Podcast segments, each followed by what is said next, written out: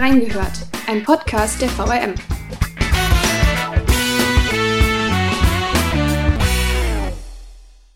Insolvenz, wechselnde Besitzer und monatelange Schließungen. Die Geschichte der Idsteiner Freizeitanlage Tunnesol ist ein stetiges Auf und Ab. Wie die Idsteiner Zeitung die Debatte begleitet und wie es in den kommenden Monaten weitergeht. Wir haben reingehört. Und damit herzlich willkommen zu einer neuen Folge von Reingehört. Mein Name ist Laura Haaf. Ich bin heute zu Besuch in Edstein, im fernen Edstein, um über ein Thema zu sprechen, das die Stadt schon seit zwölf Jahren mittlerweile beschäftigt. Bei mir ist Beke Herrenbrat, heute zum ersten Mal Gast bei uns im Podcast. Hallo Beke. Hallo Laura. Beke, wie lange begleitest du denn die Debatte um das Tunnelsolbad schon? Im Prinzip äh, begleite ich diese Debatte erst seit etwa 2017, 2018, als es jetzt ähm, in diesen letzten zwei, drei Jahren wieder sehr aktuell wurde rund um Turnesol. Vorher äh, habe ich es nur als Leser verfolgt eigentlich. Ist es denn bei so einem Thema, es ist ja schon ein kompliziertes Thema auch, ist es da wichtig, dass man von Anfang an dabei ist oder kann man das aufholen? Das kann man im Prinzip aufholen. Wir haben ja archivierte Artikel. Ich habe natürlich auch mit meinem Kollegen Volker Stavenow, der das Ganze ja schon von vornherein äh, begleitet hat, gesprochen darüber. Das kann man aufholen. Das geht und die Leute von der Stadt Idstein, die da betroffen sind und die da ja auch von Anfang an damit arbeiten, erklären auch Dinge, wenn man nachfragt. Sehr gut. Wie hast du dich denn dann in die Thematik eingearbeitet? Ja, wie habe ich das gemacht? Also ich habe natürlich, bin immer ausgegangen von den aktuellen Fragestellungen, die aufkamen und habe dann erstens nachgefragt, habe mich erstmal um das Aktuelle gekümmert und habe dann auch durchaus äh, unser VRM-Archiv genutzt und die alten Artikel der Kollegen mir angeschaut und durchgelesen und habe dadurch eigentlich, einen, glaube ich jedenfalls, einen ganz guten Überblick mir verschaffen können. Würdest du das mit uns teilen, den Überblick? Also kurz den Streit und äh, also die ganze Auseinandersetzung, die da in den letzten Jahren stattgefunden hat und das ganze Thema so ein bisschen kurz und knapp aufrollen. Das ist gar nicht so einfach, weil, wie du schon sagtest, das ganze Thema gibt es seit zwölf Jahren, weil das Turnesolbad 2009 gebaut wurde und zwar im, kurz vor Weihnachten 2009 eröffnet wurde. Das war wurde unheimlich toll gehypt und alle waren nur begeistert davon, dass erstens Idstein endlich wieder ein Schwimmbad, ein Hallenbad hat, was es vorher einige Jahre nicht hatte. Und zweitens, weil dieses Projekt ein sogenanntes PPP, Public-Private Partnership Projekt war, wo sich die Stadt Idstein zusammen als öffentliche Hand zusammen mit einem Unternehmen der Privatwirtschaft ein Projekt erarbeitet hat, das darauf zielte, eben ein neues Schwimmbadangebot für die Stadt bereitzustellen. Und dafür haben sie sich alle unheimlich gefeiert. Das war auch klasse. Es ging darum, dass eben eine Baugesellschaft und Betriebsgesellschaft äh, zusammen mit einer österreichischen Bank dieses Projekt entworfen hat und auch die Finanzierung des Projekts entworfen hat, was sie eben in Idstein realisiert haben. Und die Stadt sollte was sie auch getan hat, dann mit jährlichen Unterstützungszahlungen von etwa 500.000 Euro damit einsteigen und auf die Art und Weise war gesichert, dass die Schüler des Idsteiner Landes in diesem Schwimmbad schwimmen lernen können. Das war 2009. Da wurde groß gefeiert. Der erste große Einschnitt kam dann so etwa 2011, als die Turnesol Energie und Freizeitanlagenbau GmbH, die das ganze Projekt gestemmt hatte, insolvent ging und ja, da mittlerweile Wasser- und Abwasserzahlungen nicht geleistet worden waren an die Stadt, die die Stadt dann aber, äh, weil sie den Betrieb nicht gefährden wollte, gestundet hat. Dann war alles etwas undurchsichtig. Es wurden dann Gerichtsverfahren angestrengt, verschiedener Art und auch von verschiedenen Seiten. Und das Ganze war aber so, weil es alles laufende und schwebende Verfahren waren, es war alles nicht öffentlich. Im Prinzip konnten wir oder konnte die Edsteiner Zeitung gar nicht darüber berichten, weil man keine Informationen bekommen hat. Im Magistrat der Stadt Idstein gab es eine Turnesol-Lenkungsgruppe, ähm, die sich ganz intensiv natürlich damit befasst haben. Aber der Magistrat tagt nicht öffentlich. Das heißt, es drangen auch keine Informationen raus aus diesem Gremium.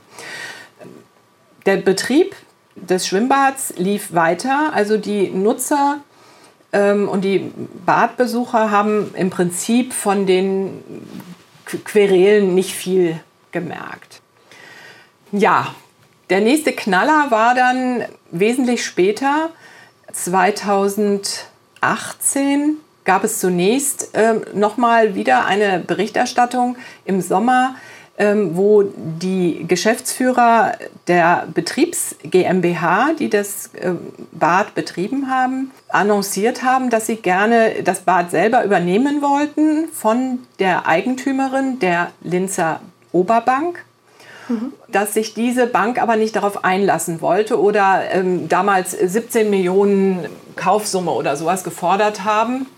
Darüber haben wir mal äh, berichten können. Das war so, weil sich eben ähm, die Geschäftsführer da um eine Öffentlichkeit ähm, durchaus bemüht haben. Dann wurde von der Stadt gab es dazu keinerlei Kommentare. Und 2018 im Herbst wurde es dann plötzlich öffentlich, dass das Schul- und Vereinsschwimmen abgesagt wurde, weil die Heizungsanlage des Bades defekt war und die die entsprechend notwendigen Temperaturen gar nicht mehr vorhalten konnten. Das war ähm, ja so ein, so ein plötzlicher Fingerzeig, wo man sagte, oh, läuft wohl doch alles nicht so klasse. Und da konnten wir dann noch mal wieder so ein bisschen berichten. Mhm. Der richtig große Knaller war dann 2018, am 10. Dezember wurde das Bad Knall Fall geschlossen, weil der Gerichtsvollzieher ähm, ins Haus kam und äh, den Betrieb komplett eingestellt hat. Hatte das dann auch damit zu tun, dass niemand so genau wusste, wer diese Heizung zahlen würde? Weil das war ja auch ein Problem, richtig? Also dass sich da ja, jemand genau. hat. Ja, genau. Es war die, äh, die Argumentation der Geschäftsführer der Betreibergesellschaft war, ähm, ja, die Heizungsanlage muss repariert werden, aber äh, das ist Sache der Eigentümerin und äh, die, die, Eigentümerin, die Oberbank, hat gesagt, nö, das machen wir nicht und äh, jo, dann ging die Heizung einfach nicht. Ähm, Gute Voraussetzung.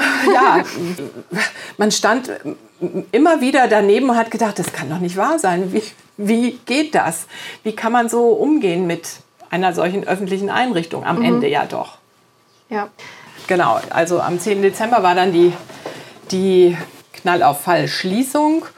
Und dann war natürlich die Aufregung riesig.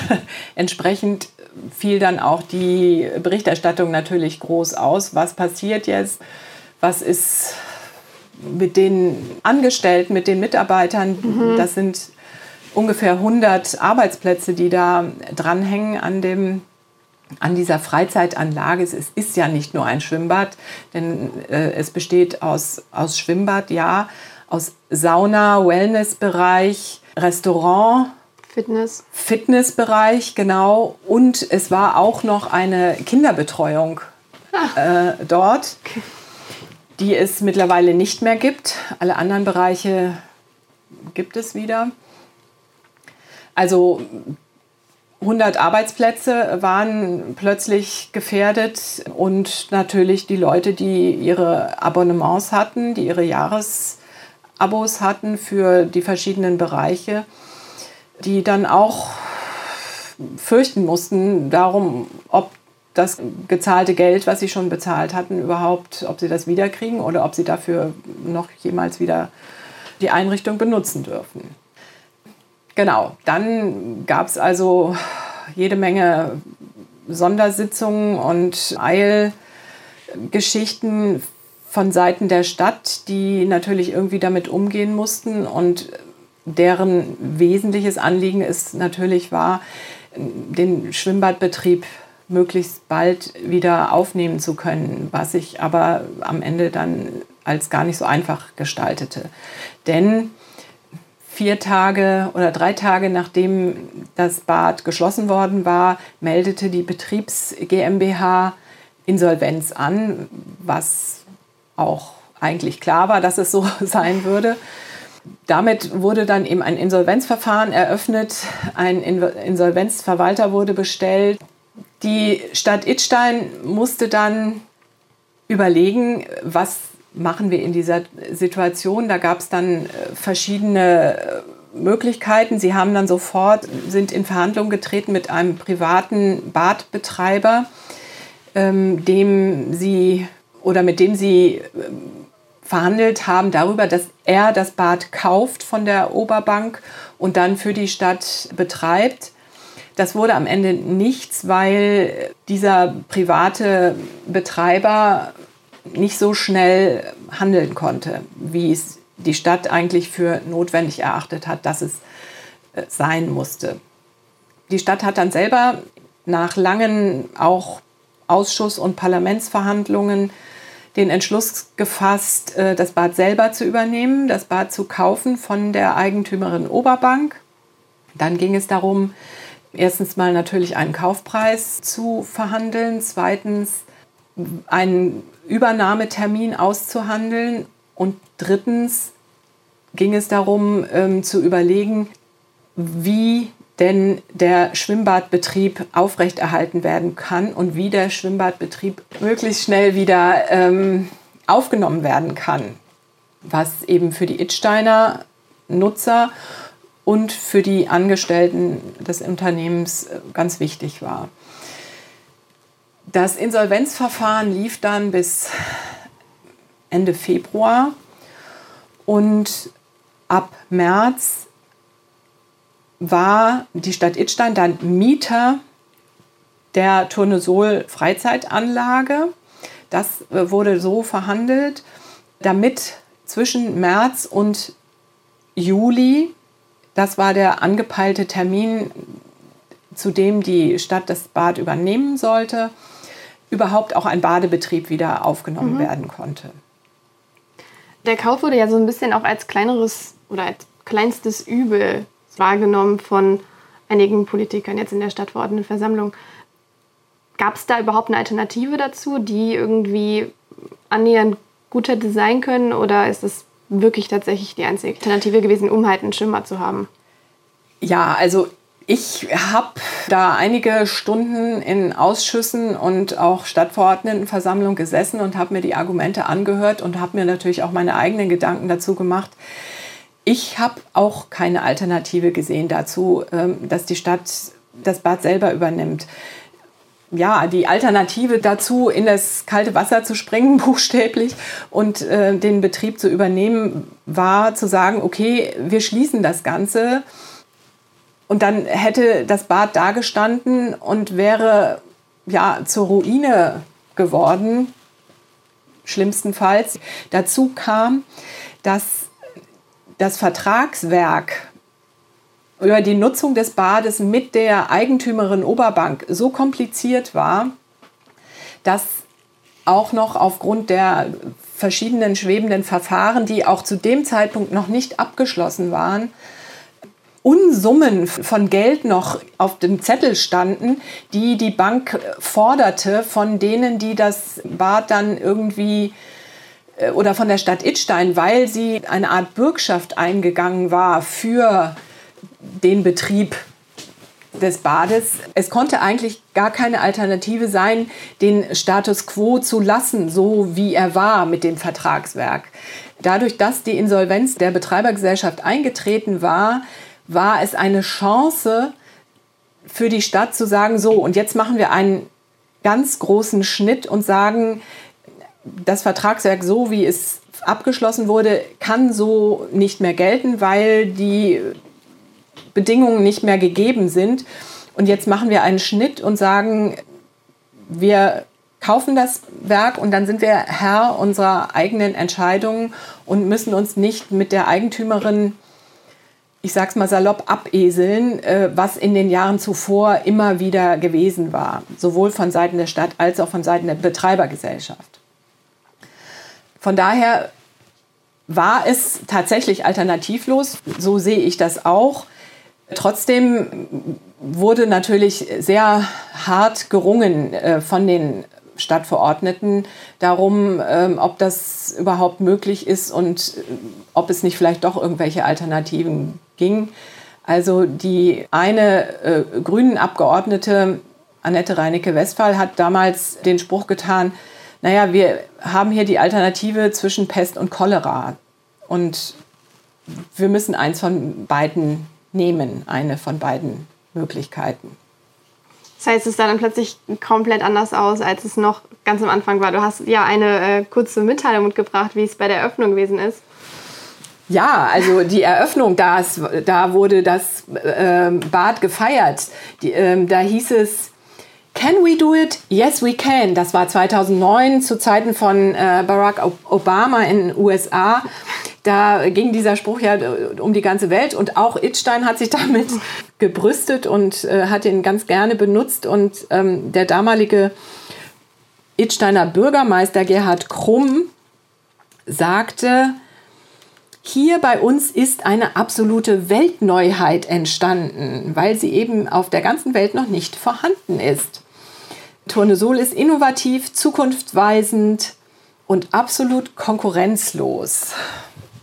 Ein Weihnachtsgeschenk hat er das damals äh, genannt, weil das kurz vor Weihnachten war, dass die Eröffnung war. Und dann ist es ein bisschen zu einem Fluch geworden in den Jahren danach. Ja, relativ schnell war es dann irgendwie gar nicht mehr so toll und wurde dann, ja, doch tatsächlich wie ein Fluch. Und das heißt dann, wenn es jetzt nicht, also wenn die Stadt es nicht übernommen hätte, dann hätte es geschlossen werden müssen auf die eine oder andere Art und dann hätte es gar kein Schimmer gegeben, was er dann auch, also dann hätte man woanders ja irgendwann Neues bauen müssen, um das ja, Angebot halt wie hätte man das machen sollen? Also ja. ähm, so ein, das Problem ist ja, Idstein ist nicht die einzige Stadt auf der Welt, die ein Problem hat, äh, ein öffentliches Schwimmbad äh, zu stemmen. Das ist immer ein Zuschussbetrieb, das geht gar nicht anders. Die damaligen äh, Projektentwickler dieses Tournesol-Bades hatten sich auf die Fahnen geschrieben, ja, ein Schwimmbad geht als Projekt, das auch Geld abwirft. Hat dann am Ende doch wieder nicht funktioniert.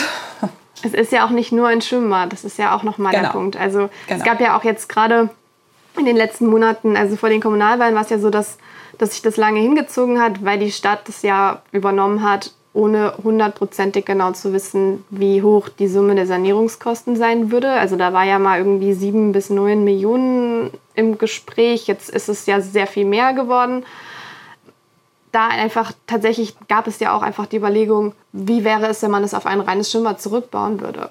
Genau, das wurde jetzt aktuell vor vier, fünf, sechs Wochen etwa mhm. war die letzte große Turnesol-Entscheidung in der Stadtverordnetenversammlung. Da ging es darum, eben nun die notwendige Sanierung zu beschließen es war klar den Leuten, ähm, als die Stadt das Bad übernommen hat, dass Sanierungsmaßnahmen nötig sein würden, weil offensichtlich eben während der ersten sieben Jahre des Betriebs oder acht Jahre des Betriebs nicht viel investiert worden ist in die Erhaltung äh, der Technik und des Ganzen. Jetzt ist es klar, seit diesem Frühjahr ist es klar, ein ähm, Architektur- und Technikbüro hat da ganz genau eruiert, was der Sanierungsbedarf ist, dass 13,6 Millionen Sanierungsbedarf bestehen, was natürlich einen Riesenschluck aus der Haushaltspulle bedeutet. Mhm. Ja, also du hast ja danach gefragt, dass, äh, dass die Stimmung ähm, unter den Abgeordneten jetzt nach der Wahl auch durchaus ganz anders war. Das hat sich tatsächlich so erwiesen. Jetzt nach der Kommunalwahl kam das dann in die Gremien und da wurde dann von zwei Fraktionen, von den Grünen und auch der neuen Uli-Fraktion, in den Ring geworfen, die Möglichkeit, das Bad nicht als Freizeitanlage mit Fitness und Wellness und äh, Sauna und so weiter beizubehalten, sondern statt der hohen Sanierungskosten es einfach als Schwimmbad umzubauen. Das war so ein, so ein Vorschlag angesichts dieser Riesenkosten und angesichts der Tatsache, dass die Eintrittspreise wenn man auch den Fitness- und Sauna- und Wellnessbereich benutzt, natürlich höher sind als in so einem ganz normalen Frei- oder Hallenbad, was ein kommunales Bad ist.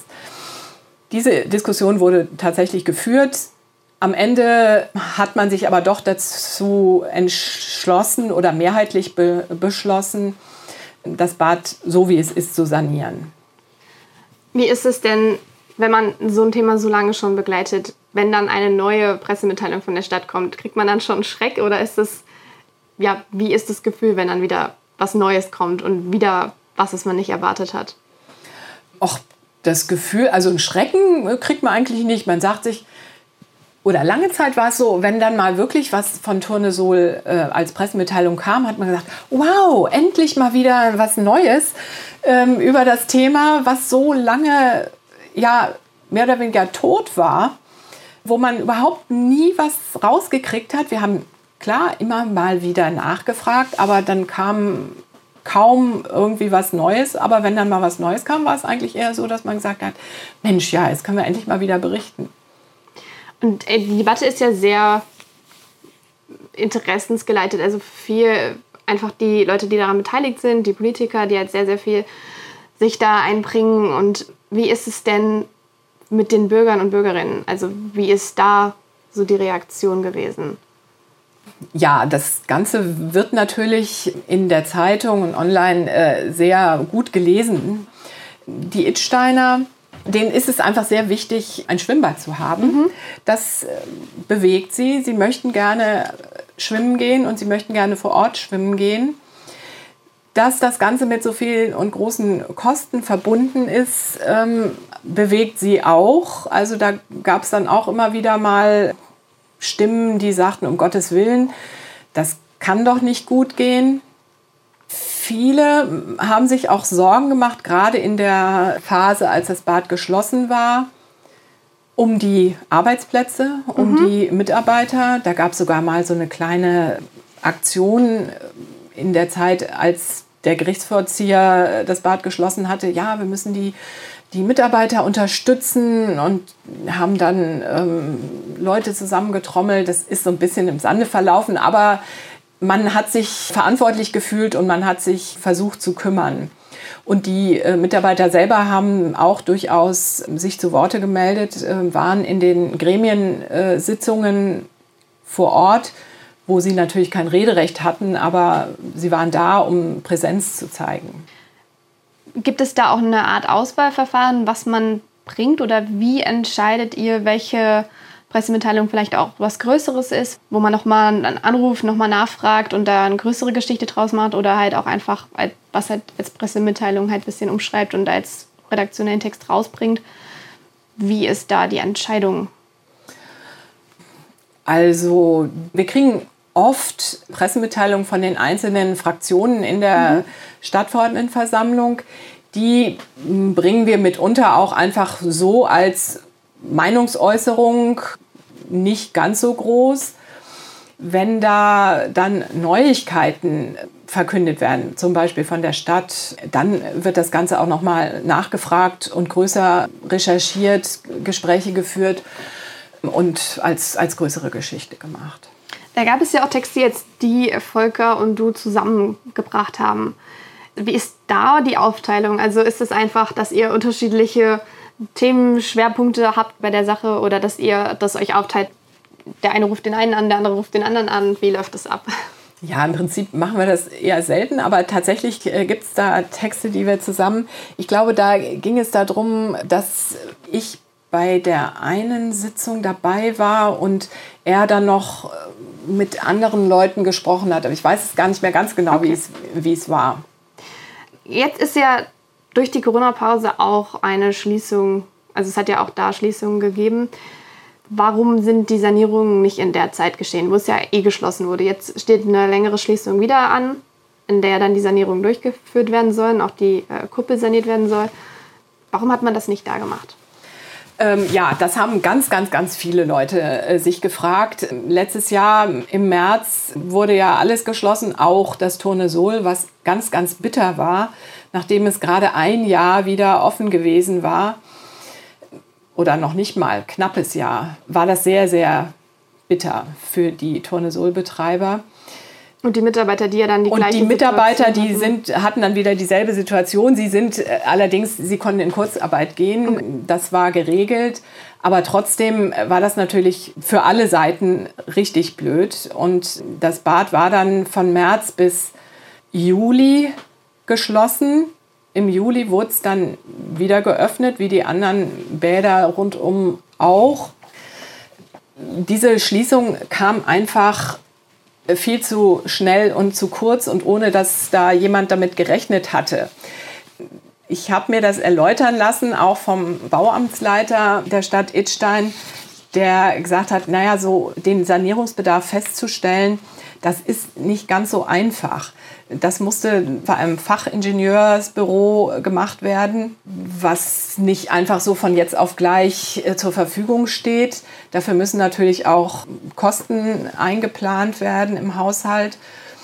Deswegen konnten die das nicht im letzten Frühjahr und dann war das Bad ja nochmal natürlich äh, von Herbst bis zum Juni dieses Jahres Corona bedingt äh, geschlossen das ging da auch nicht. Die haben in der Zeit tatsächlich ähm, Renovierungsarbeiten gemacht, Revisionsarbeiten nennen die das. Also sie haben bestimmte Dinge an der Heizungsanlage, die haben dann ähm, zwei Blockheizkraftwerke, die wurden repariert äh, im letzten Jahr, ganz klar. Und sie haben auch im letzten Jahr die Fitnessgeräte ausgetauscht im Fitnessbereich und haben irgendwas im Saunabereich und auch im Duschenbereich renoviert, aber keine grundhafte Sanierung gemacht. Ähm, vor allem geht es da um Feuchtigkeit, die in, ähm, im Bodenbereich des ersten Stockwerks ist und äh, in den Erdgeschossbereich wohl irgendwie übergeht. Also das sind größere Arbeiten,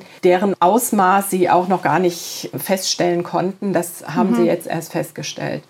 Und deswegen konnten diese umfangreichen Sanierungsmaßnahmen einfach nicht in der Schließungszeit stattfinden. Viele Edsteiner haben gesagt, ja, wieso haben die das denn nicht gemacht, wenn es sowieso geschlossen ist? Aber das ließ sich offensichtlich organisatorisch nicht machen. Weiß ich nicht. Da musste man dann irgendwie auch den Fachleuten glauben.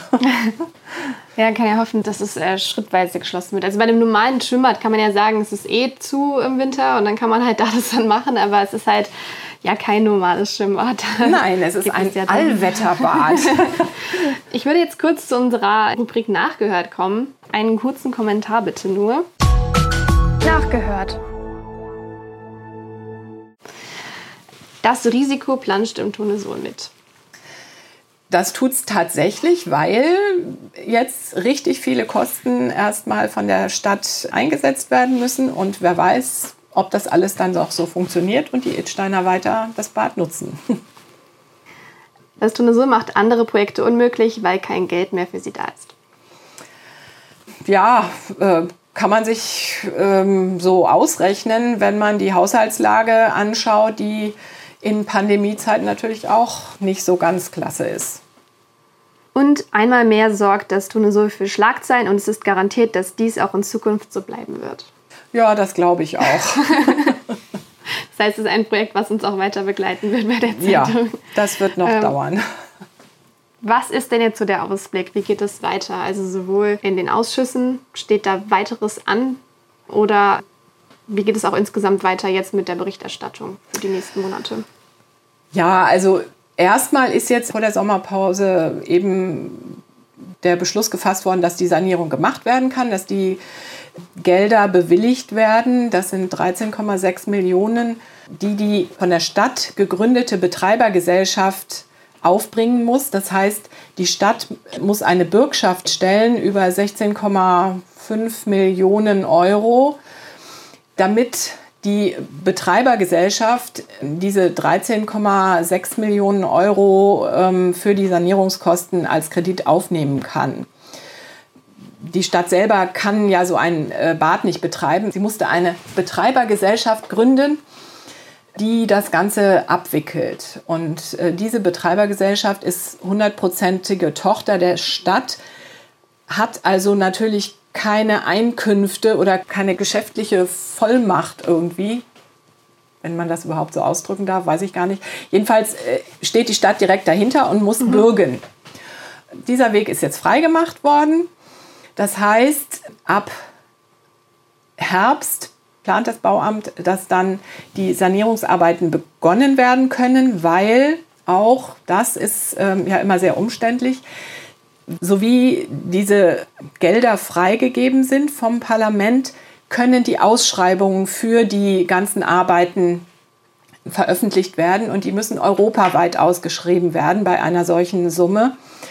Das ist natürlich auch ein viel größerer Organisationsaufwand und dann rechnet man damit, dass eben im Herbst die Arbeiten beginnen können. Mhm. Dazu wird das Bad dann wieder geschlossen, vermutlich ab September. Es war jetzt ohnehin über den Sommer nur als Freibad offen, die Halle ist geschlossen. Dann rechnet man damit, dass diese ganzen Arbeiten ungefähr bis nächsten Herbst dauern werden. Aber es wurde den Itsteinern mitgeteilt, dass man hofft, äh, dass im nächsten Sommer auf jeden Fall der Außenbereich, der Freibadbereich wieder so geöffnet haben kann, wie das in diesem Sommer auch der Fall ist. Was die Berichterstattung angeht, ja, warten wir jetzt ab, was passiert. Ich denke mal, wenn die Sanierungsarbeiten beginnen, können wir dann mal wieder darüber berichten, dass es losgeht und werden das Ganze dann natürlich verfolgen und immer wieder nachfragen, wie weit es denn ist, wie lange es denn dauert, weil das im Vorhinein keiner so genau sagen konnte. Kann man sich da auch vorstellen, eine Besichtigung zu machen mit vielleicht auch Vorher-Nachher-Fotos oder sowas? Wäre ja auch ganz ähm, interessant. Ähm, ja, das hatten wir schon für dieses Frühjahr auch mal angefragt, ob wir nicht mal ähm, da einfach mit dem Fotografen reingehen können und sagen können, so und so sieht's aus, das und das habt ihr gemacht, weil sie haben ja auch was gemacht, aber das wurde nicht äh, genehmigt, also das durften wir nicht, ehe das Bad jetzt im Sommer wieder aufgemacht wurde. Wir würden gerne dann natürlich auch ein bisschen ausführlicher und auch äh, mit Bildern, vielleicht sogar Video mal mhm. berichten. Das wird sich zeigen. Da müssen wir halt dann mit der Badbetreibergesellschaft uns verständigen. Das heißt, es bleibt spannend. Es bleibt auf jeden Fall spannend. Und wichtigste Frage zum Schluss: Hast du das schon so selbst schon ausprobiert? Nein. okay. Ich war schon öfter äh, zur, zur Berichterstattung da, aber ich habe es ehrlich selbst ja. noch nicht dann ist es vielleicht sogar Zeit, auch dafür mal einen äh, Selbsterfahrungsbericht, wenn es dann wieder offen ist. Ja, genau. Alles klar. Vielen Dank, dass du dir die Zeit genommen hast. Gerne. Und wenn ihr noch Fragen zum Thema habt, uns Feedback geben wollt oder eine Idee für eine zukünftige Folge habt, dann könnt ihr euch gerne bei uns melden äh, per E-Mail an audio.vrm.de. Ansonsten sind wir nächste Woche Mittwoch wieder für euch da. Bis dahin, tschüss.